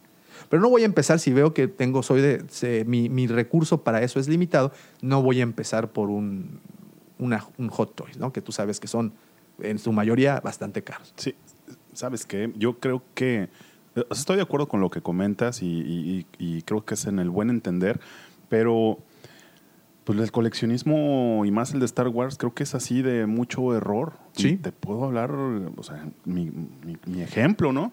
Creo que todos tenemos que pasar esta faceta, aunque lo leamos y aunque nos hagan la recomendación de, oye, vete por piezas más, más, pues, más tranquilitas, más económicas, para que vayas viendo en qué sector puedes tú este, em- empezarte a enfocar, que es como, eh, eh, pues de hecho está detectado que este tipo de depuración de colección en el que te enfoques sobre una línea es ya de un rango de expertos de coleccionismo. Entonces, sí está bien que hagamos las recomendaciones, es lo más eh, correcto para todos los que nos dedicamos como a- al impulso del coleccionismo, pero tarde o temprano el coleccionista amateur va a tener que pasar por estas circunstancias. Va a tener que pasar en hacer gastos innecesarios cuando se dé cuenta que tiene mil cosas de algo y diga, "Eh, ¿qué hice? O sea, ¿por qué gasté tanto en esto que no quería?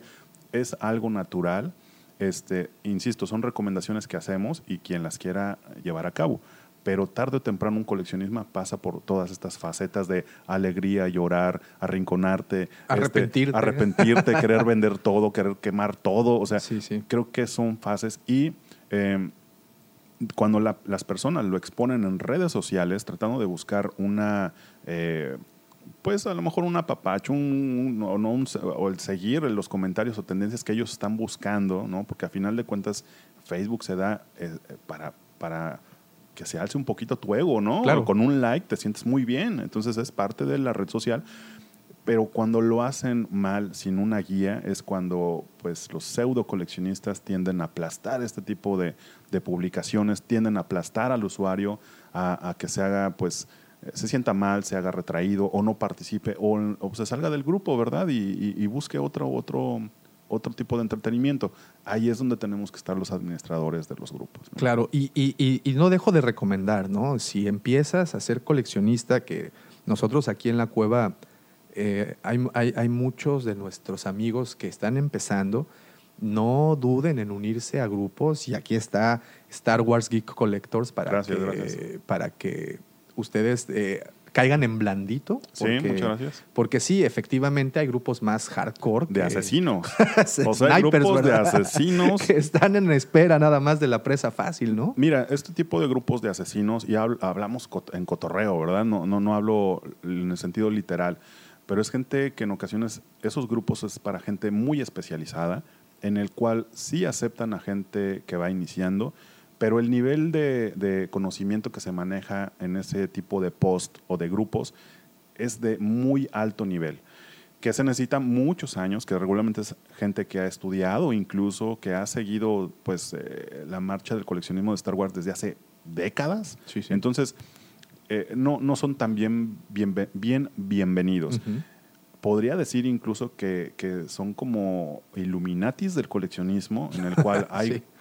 No, no, no voy a ahondar más del tema porque puedo, puede, este, puedo herir, herir susceptibilidades, pero te puedo decir que incluso hay grupos secretos dentro de los grupos. Ah, claro. Y sí, sí, sí, sectas. Estos, Sí. estos grupos son, son de gente extremadamente especializada y es a nivel nacional. Entonces, eh, eh, o sea, de verdad, amigos, se va a un nivel ya de, de- de grupos de Facebook mucho más allá del- entretenimiento, ¿no? En el cual ya se busca un nivel de conocimiento, de buscar cosas nuevas, de encontrar los hilos negros del coleccionismo.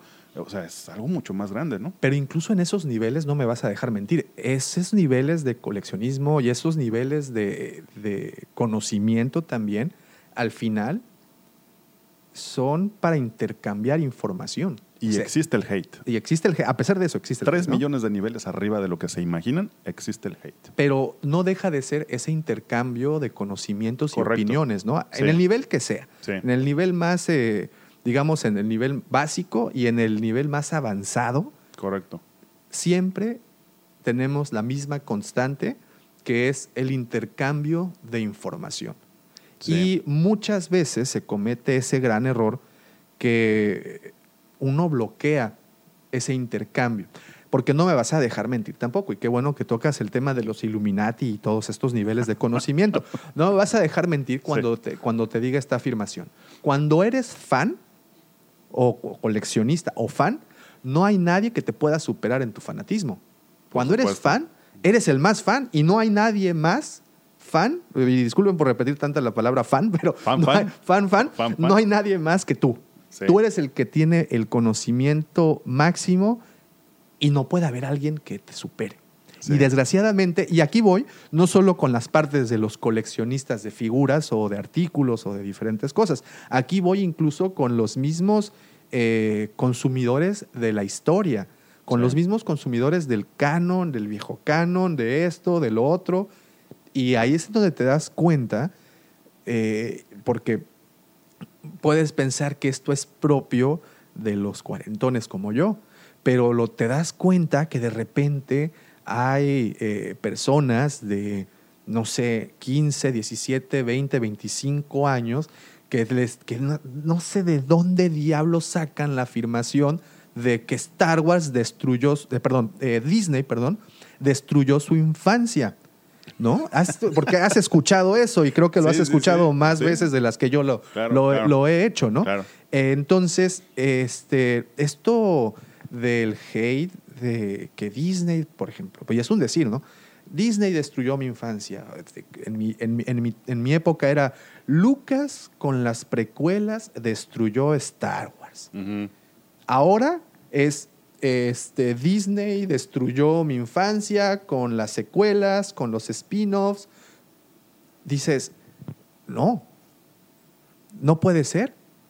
O sea, de verdad debemos de estar un poco abiertos Sí. a, este diferente intercambio de conocimiento. Y cuando Sí. eres fan, y, y- y mira que yo me catalogo como uno, eh, debes de estar abierto a, a- a recibir ese intercambio de información, esa retroalimentación. Seguro. ¿Por qué? Porque, pues, no, perdón, pero no tienes tú el conocimiento absoluto. Claro. ¿No? Digo, tenemos aquí, tenemos aquí en la cueva, lo puedes ver, un sinfín de libros, de publicaciones, Sí. que no solo son parte del canon, sino aquí tenemos parte de lo- del nuevo canon, de Legends, pero no solo es de historias, tenemos los cómics, tenemos eh, el libro de coleccionistas, el libro de esto, de lo otro.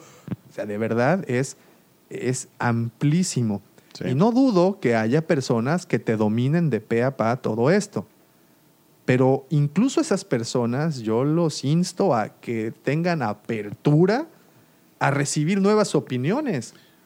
¿No? Lo veo complicado. No, no, no, sí, sí, O sí. sea, vaya, yo, yo en este momento te estoy dando una palmada en el hombro diciéndote, te acompaño en todo lo que estás diciendo. Eh, De hecho, eh, pues sí, o sea, soy partícipe de lo que comentas, ¿no? Y, y- y- y ojalá fuera así.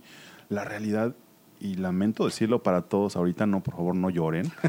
O sea, es que jamás va a pasar en las redes sociales. O sea, el tema es este mismo que estamos diciendo. Tenemos una responsabilidad social. Algunos van a decir, ay, ¿cómo crees en un grupo? Sí, tenemos una responsabilidad so- social a final de cuentas. Eh, pero el- eh, este tipo de odio, de malos comentarios, de, de- siempre va a existir. Y de hecho creo que es la pimienta de la sal y Claro. del grupo para darle, para darle ese sazón. ¿Cómo queda la comida? Somos los administradores, a final de cuentas, qué sabor queremos darle al grupo. Eres todo un chef, mi querido. Hombre, qué bárbaro. Por supuesto. Ah, Y de hecho sí, soy chef para Sí, todos los que no- precisamente. so- soy chef, este, pero bueno, hice ahí una, una analogía ahí con, con- comparando, ¿verdad? La sal y la pimienta. Pero creo que no, es parte de las circunstancias de Facebook. Por eso creo el grupo, creé el grupo, eh, siendo un poco disidente del resto de los grupos que no me parecían tanto como estaban llevando este tipo de sazón. Entonces, eh, creo el grupo acorde a mis propias conveniencias y no lo hablo, no monetizamos absolutamente nada, hablo de las conveniencias de algo que me sintiera, en donde me sintiera a gusto, en donde yo quisiera reflejar de cómo me gustaría que se llevara un grupo pues con los colegas, con los amigos, invitarlos. Y, y- y hasta ha funcionado esa química, esa, esa, eh, esa química que hemos estado llevando un par de administradores más, es un administrador más que es Adolfo eh, MO, que le llamamos así en redes sociales, que es un compañero que vive aquí en, en la Riviera Maya, y eh, un par de, de compañeros más que están por ahí, uno en Guerrero, ¿no? Otro que vive aquí en Cancún, que son un Qué apoyo bien, ¿no? administrativo. Hemos tratado de mantener este tipo de circunstancias en el grupo, en el cual somos permisivos con al- algunas cosas, pero con la mayoría procuramos ser buena onda. Rob, acabas de tocar un tema muy interesante en cuestión de los grupos, que es la monetización. Seguro. Eh, y quiero brincar aquí a la parte de los grupos hechos para venta o subasta de, pues de todo esto de, de las figuras de acción y pues no solo de figuras de acción, sino de otros artículos coleccionables. Sí. Eh, se, ha dado, se ha dado muchísimas ocasiones porque lo ves en los diferentes grupos, que fíjate que a mí, bueno, entiendo la razón de por qué se hace, pero en un principio se me hacía un tanto ofensivo. Fíjate, hace unos años eh, estuve trabajando en, en- en el tema del paintball y de todo ese mundo, que también es otro universo gigantesco. Ok. Y cada vez que se iba a hacer una transacción, sobre todo con la compra de equipo, se tomaba un screenshot del perfil de la persona con la que se iba a hacer este intercambio o esta transacción y se pedían recomendaciones. Y de repente, bueno, dejo ya esas, esos perfiles, entramos a los perfiles ahora de coleccionistas, de ventas y subastas, y la cosa no cambia. La cosa es, es exactamente igual. Se toman screenshots del perfil, se toma la Claro. fotografía del perfil y se piden referencias. En la mayoría, y no te, no te voy a mentir, en un 90% son referencias positivas, pero existe un porcentaje que son referencias negativas, ¿no? Y entiendo que eh, Facebook ha sido algo, una herramienta sobre todo que facilita muchísimo el intercambio de este tipo de transacciones y cuando eres coleccionista creo que puedes complementar muy bien con, con todo lo que te ofrecen, ¿no? Y, es un mercado hecho y derecho y no sería yo la persona que podría criticarlo debido a que para nosotros aquí en la cueva también ha sido una una- Plataforma. una plataforma, una vitrina, un escaparate este, para poder ofrecer todo lo que tenemos por acá. Pero sí he visto que en muchas, bueno, en algunas ocasiones se ha dado para esto como una manera de cometer ahí fraudes y, y- y cosas de ese tipo. Eh, yo sé que en, en Star Wars Geek Collectors esto no ocurre porque no es una plataforma para eso. Pero yo supongo que sí estás en otros grupos en donde sí se permite eso. Claro, claro. ¿Cuál es tu opinión al respecto?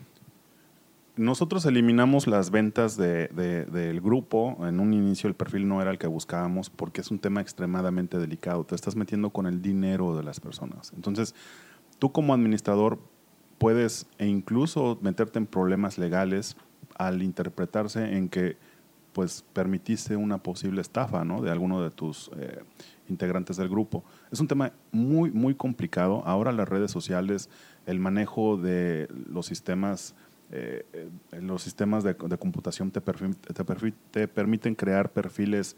eh, en un día puedes hacer cientos de perfiles y emitir tus propios comentarios positivos de, de- del comprador, ¿no? O del vendedor, mejor dicho. Este, así que todo es superfluo, es muy complicado, la verdad, el manejo de esta dinámica de venta en grupos. En la mayoría de los grupos, incluso los administradores, no están completamente enterados de las transacciones que se hagan, así que queda básicamente expuesto el mismo integrante del grupo a, pues, a consideración del resto de los comentarios que haga, que haga eh, eh, el, eh, los que integran, ¿verdad? Ese, ese grupo en mención. Lo más recomendable es que puedas tener tú una distinción en tu grupo, es decir, eres de ventas o no eres de ventas. Si eres de ventas, tienes que ser, tienes que poner ahí sí políticas de, seguimiento en el cual estipulas estrictamente el orden de cómo pretendes que sean las transacciones del grupo y especificar que tú como administrador estás desligado de cualquier tipo de fraude o de cualquier tipo de di- discrepancia que haya entre comprador-vendedor este, y que quede a libre decisión de ellos. Se tiene que tener un mayor control. Si en uno que no es de ventas se lleva un control para todo este tipo de, hate, en el de ventas un buen administrador casi tiene que estar tiempo completo ahí. Este, y por supuesto, la mayoría de los administradores es gente que vende también en su propio grupo, entonces está percibiendo una ganancia de, de exposición de su mercancía.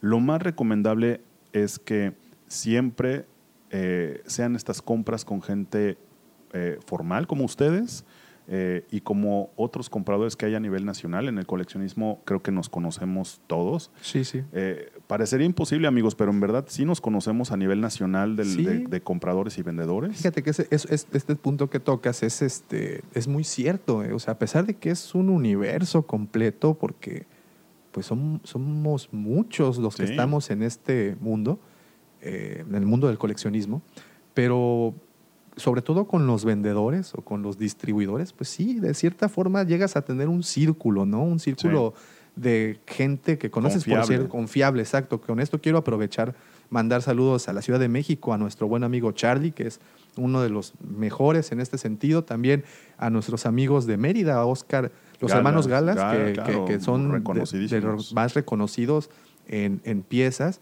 Eh, por allá también a nuestros amigos de Rancor Pit, Claro. que son personas muy confiables, pero se han creado esa reputación a través de los años. No son personas improvisadas que de Correcto. repente salen o no.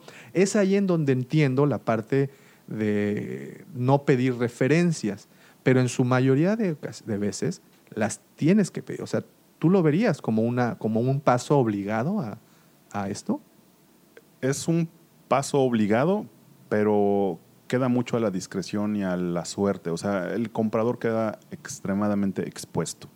Eh, me, han, me han hecho fraude, sí. Lamentablemente en estos años de coleccionismo he, sufrido fraudes por, por eh, comprar figuras y pues uno aprende así. Entonces, ahora tengo ciertos, ahora como coleccionista y comprador tengo ciertos eh, ganchos, se puede decir, para, para, para hacer mis, mis compras, en el cual pues busco establecimientos eh, fijos, como, insisto, como ustedes, Muchas gracias. o eh, defino cierto tipo de vendedores en el cual sé que pueden conseguir cualquier tipo de producto y que los he manejado durante años.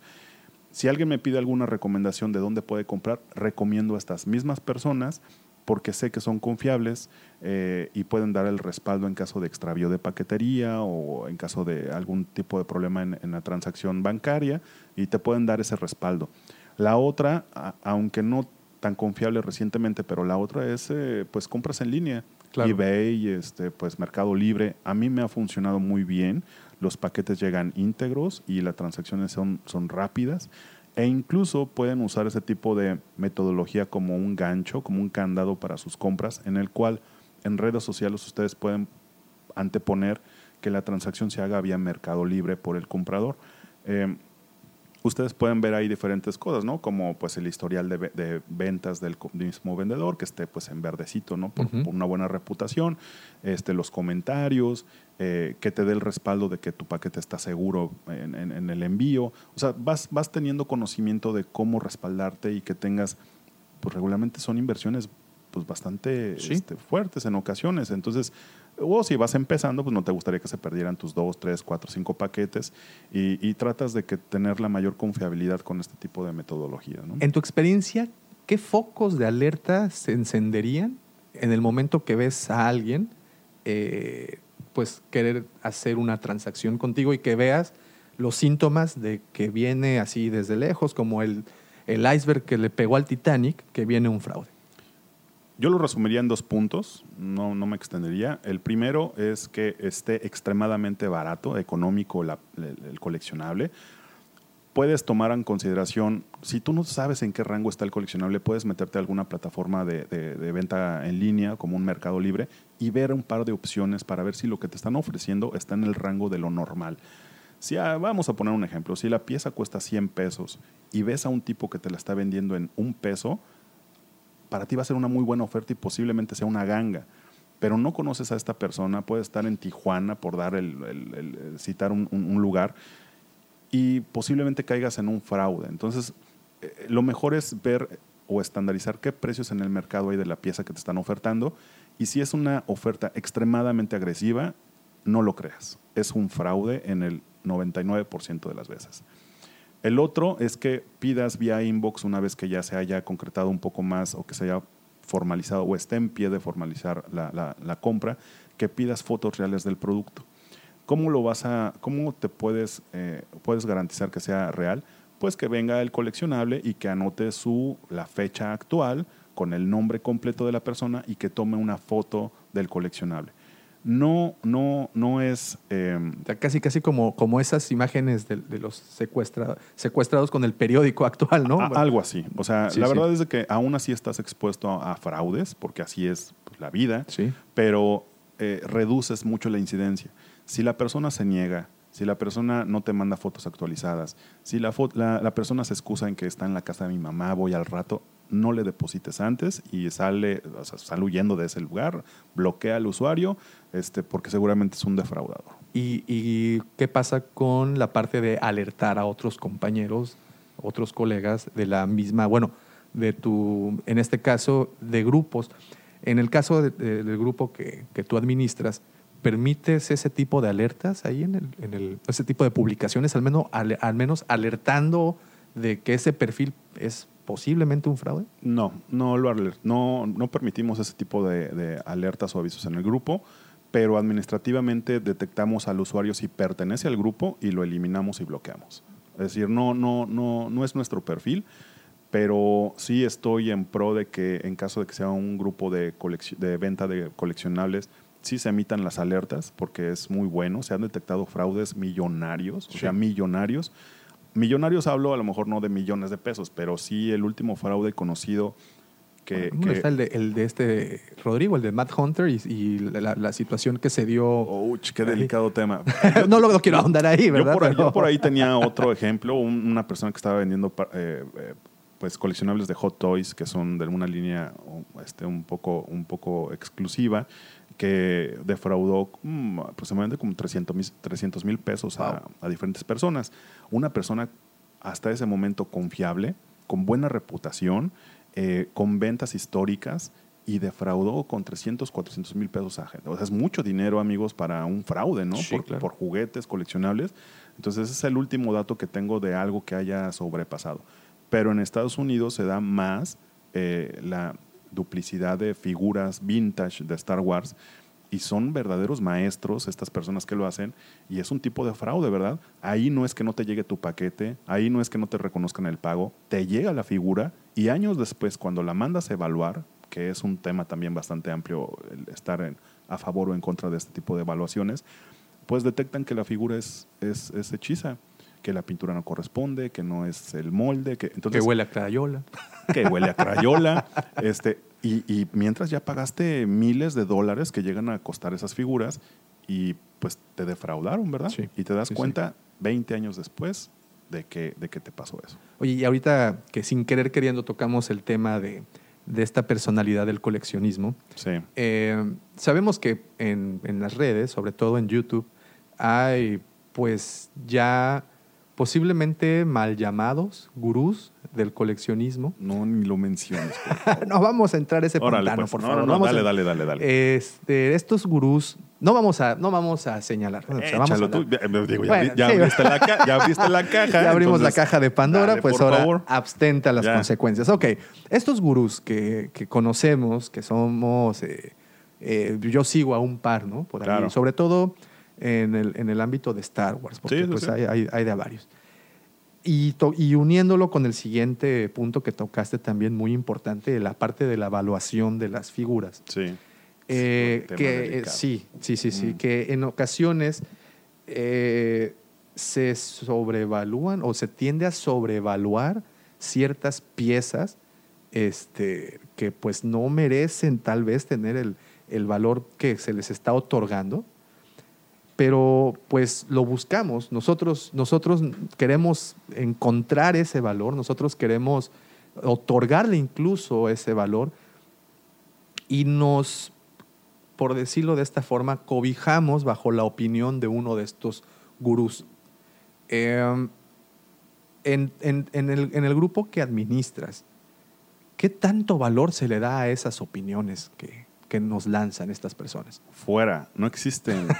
No, no propiciamos la mala información, es uno de los lemas que tenemos. O sea, exactamente por eso también eh, creamos el grupo, ¿no? Eh, Por ahí un- conversamos con un par de compañeros.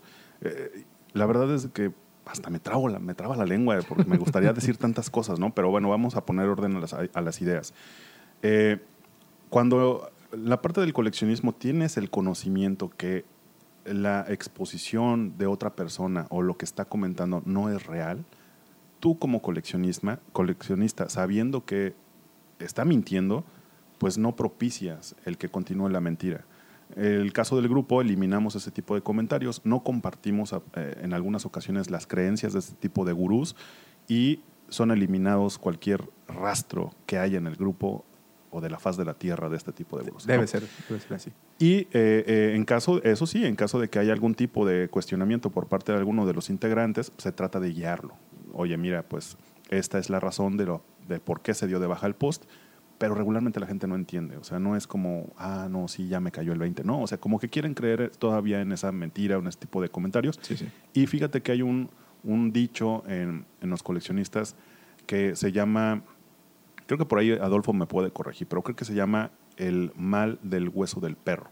Ok. Es decir, el coleccionismo, el coleccionismo, coleccionista, cuando tiene una pieza de mucha importancia, ya sea en valor o en importancia histórica, recuerden que el coleccionismo tiende a ser pues, histórico ya con piezas muy antiguas, eh, pues se queda el coleccionista con la idea en que su pieza es única. Es como un hueso de un perro, que lo tiene ahí no permite que nadie se acerque y que es su hueso, o sea, y vale y pues se lo va a comer, o no, es por dar un, un comparativo este, soso, pero eh, el coleccionista es así, puede tener una pieza desde hace 20, 30 años que lo acompañó toda su vida y que dice o puede decir, esta pieza es única por tales características. En la modernidad eh, existen muchos métodos para definir si tu pieza es original o no. Son 30 años de estudio para los coleccionistas. Claro. Este, y cuando este tipo de, personas son expuestas comentando que esa pieza no corresponde a lo que debería ser, pues existe una renuencia, ¿verdad? O sea, ¿cómo es posible que durante 30 años haya sido estafado con esta pieza que yo pensé que era única y que estaba cotizándola en el mercado por miles de miles de dólares? Y resulta que no. Entonces lo primero es negación. Negación, negación, no es posible, mi verdad es mi verdad. Y, y para sacarlos de eso es, está, complicado, ¿verdad? Entonces mejor dejas fluir la, que, esa persona continúe, pero sí existe un tipo de alerta en el mercado en el cual se, se, se estipula que esa persona no tiene piezas confiables, que son pues baratijas, que son bootlegs o, ¿no? Este, y sí, sí se llega a dar, o sea, te puedo decir que es extremadamente común que las personas actualmente hagan fraudes con este tipo de piezas. No me gustaría ahondar tanto en el tema porque podría tocar temas extremadamente sensibles, pero sí les puedo decir que cuando vayan a hacer compras de algún producto exclusivo o con, con un rango de precios altos, definitivamente tienen que asesorarse, tienen que asesorarse extremadamente bien, pedir cuatro, cinco, seis consultas con gente experimentada y, y pues ahí entramos en el tema de culto de coleccionismo. La verdad es que incluso muchos coleccionistas experimentados les ha llevado años de estudio el tener el conocimiento y no lo comparten tan fácil. Entonces es muy posible, amigos, que si ustedes busquen un, un consejo, aunque yo se lo estoy diciendo que lo busquen, muy probablemente no lo reciban. No vayan a encontrar el que estén exactamente buscando. Pero me refiero al conocimiento de que te quieran asesorar en saber si puedes o no comprar la, la pieza. O sea, regularmente no te van a contestar. Pero precisamente para eso existen estos grupos Seguro. en Facebook, ¿no? Seguro. En estos grupos en donde dentro, como bien también mencionaste hace un momento, dentro de 20, 30 comentarios, posiblemente haya 5 muy válidos o posiblemente los 30 comentarios sean, sean válidos, ¿no? Sobre todo cuando estás empezando. Y, y- y aquí estabas, estábamos hablando de piezas ya valuadas, de piezas ya únicas, muy importantes, históricamente importantes.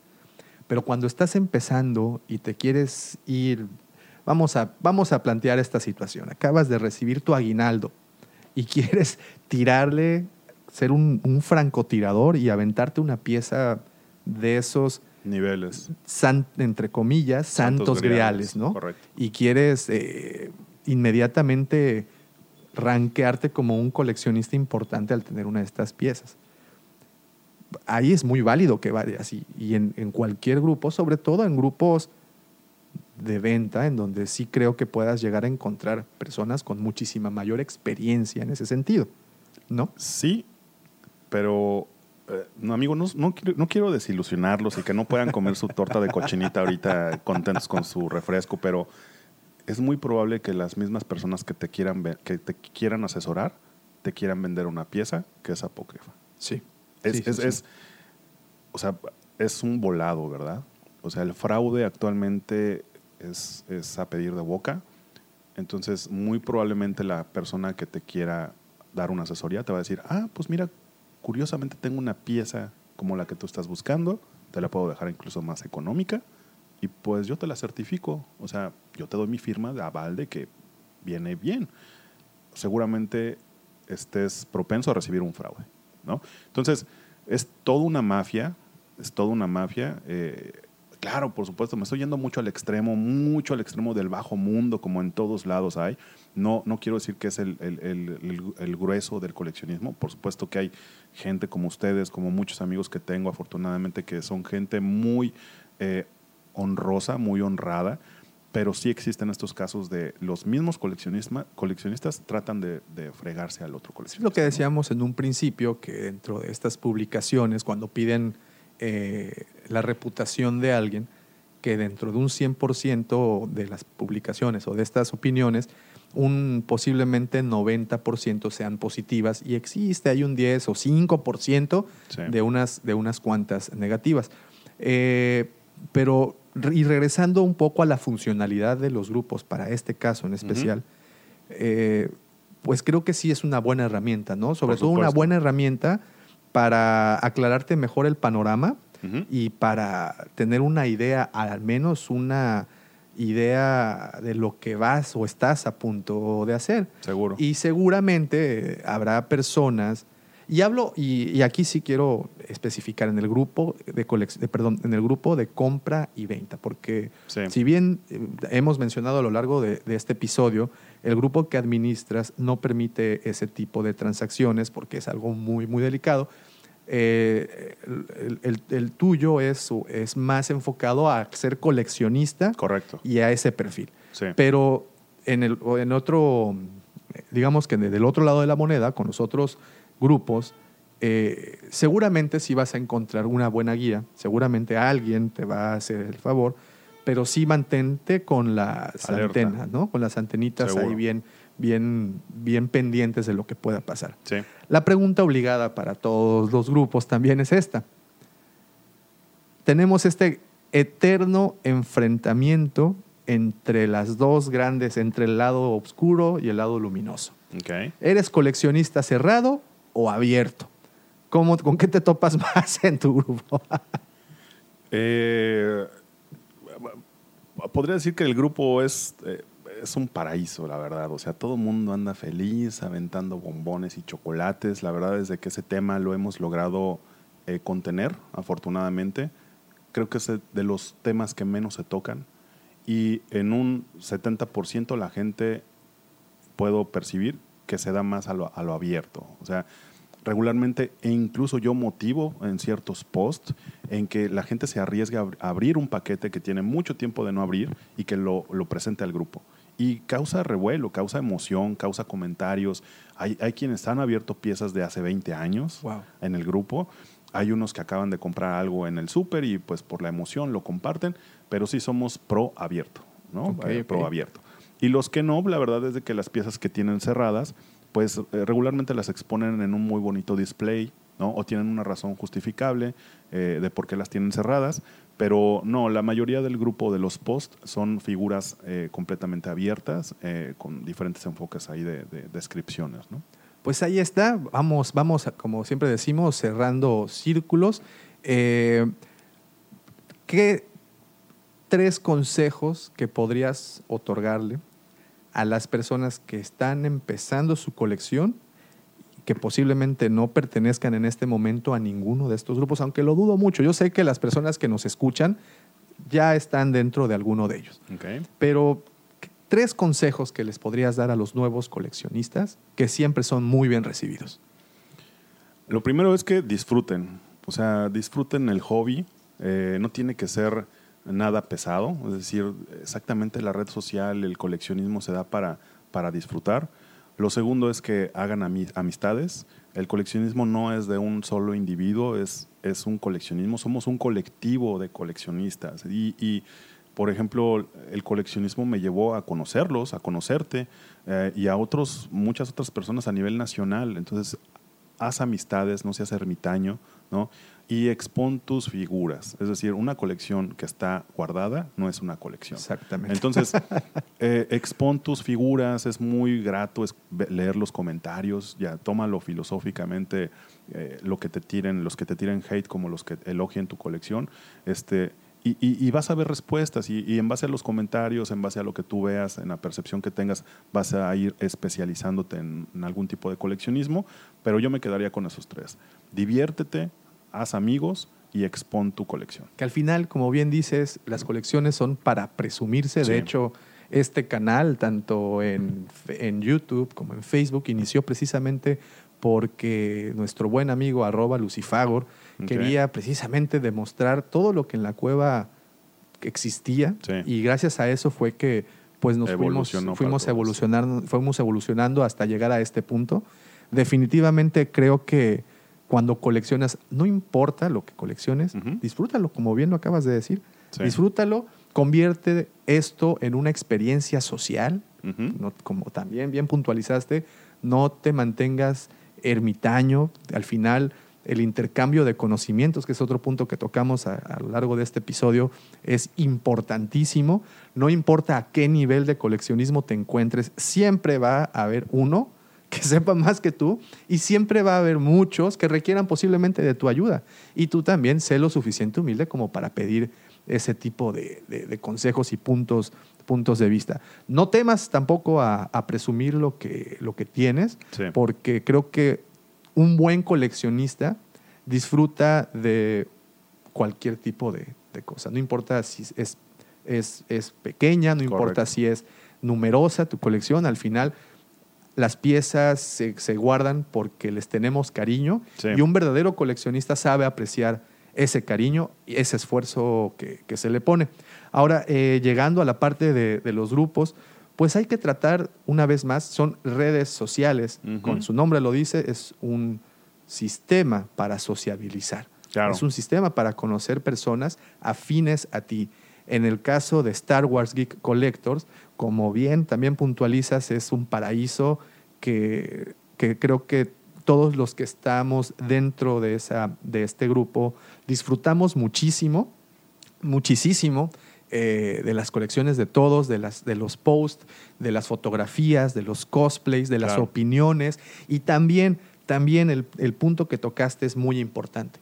El hate es necesario, pero no un hate tóxico. Uno que le ponga esa sal y pimienta en esa, en donde, eh, porque al final va a complementar tu opinión.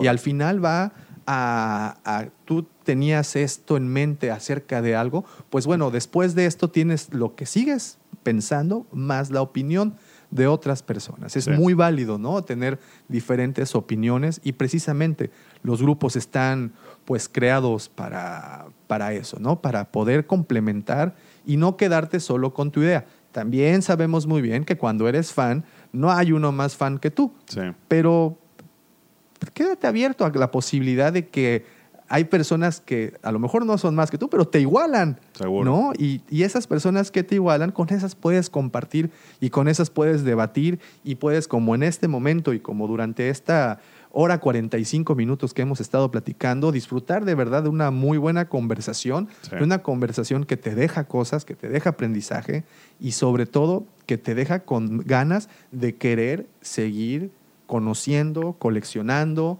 eh, y sumergiéndote al mundo del fan, del, del fan.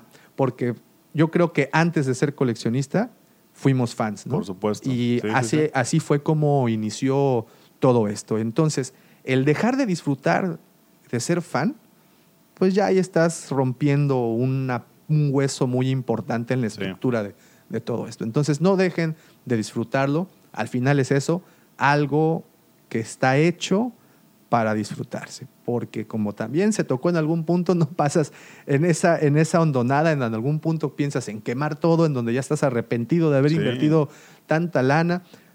Olvídate, por favor, creo que ese es un buen consejo también. Olvídense de cuánto han gastado. Sí, es ya, pésimo eso. Sí. no, ya, ya, se gastó, ya, no importa, va la, para cu- la adelante. cuenta la lleva tu mujer perfectamente, así que puedes olvidarte de eso sin problema. ¿eh? No pasa absolutamente nada, caray. The circle is now complete. When I left you, I was but the learner. Now I am the master.